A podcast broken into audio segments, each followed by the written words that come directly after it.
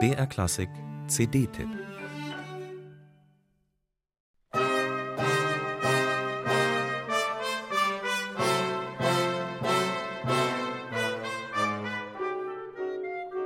Populär ist diese Musik bis heute. Kurt Weils Drei-Groschen-Oper.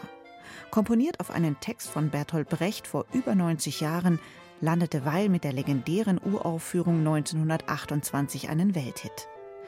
Dank der ohrwurmreichen Nummern zog der überragende Erfolg des Stücks schnell viele Ableger nach sich. Viele Aufnahmen, vor allem aber auch Arrangements. Von Potpourris für Amateurpianisten bis zu Paradestücken für Geigenvirtuosen. Als dann auch Konzertveranstalter Material für größere Bühnen verlangten, schrieb Weil selbst ein Bläserarrangement, ordnete die Nummer neu und fügte Kleinigkeiten hinzu.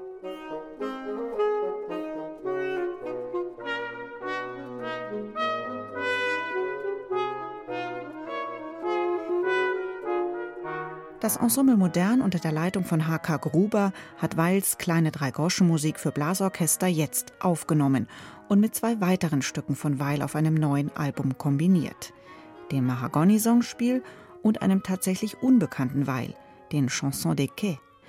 Diesen Zyklus für Sopran, Männervokalquartett und Kammerorchester komponierte Weil 1934, ursprünglich für eine musikalische Romanbearbeitung von Jacques Deval.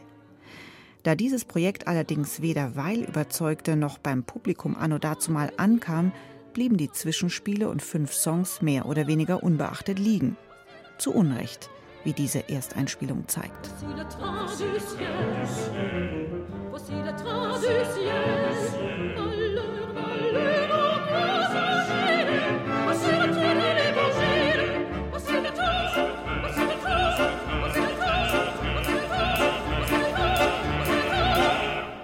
dass mit dem Dirigenten H.K. Gruber ein bekennender Weilianer und mit dem Ensemble Modern genreerfahrene Leidenschaftsmusiker agieren, ist in allen drei Stücken dieser CD unüberhörbar.